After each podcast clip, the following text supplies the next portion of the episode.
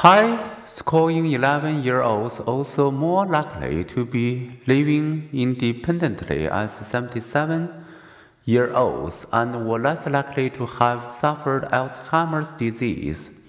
Among girls scoring the highest 25%, 70% was still alive at age 76, as only 45% of those scoring in the lowest 25%.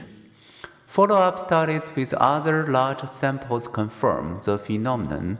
More intelligent children and adults live healthier and longer. One study that followed 93 nuns found that those exhibiting less verbal ability in essays written when entering convents in their teens were more at risk for Alzheimer's disease after age 75.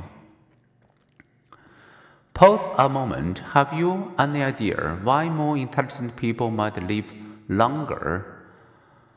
Deary reports four possible explanations. One, intelligence facilitates more education, better jobs, and a healthier environment. Two, intelligence encourages healthy living, less smoking, better diet, more exercise.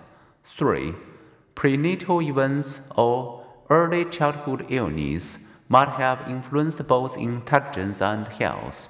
4. Well-wired body, as evidenced by fast reaction speeds, perhaps foster both intelligence and longevity.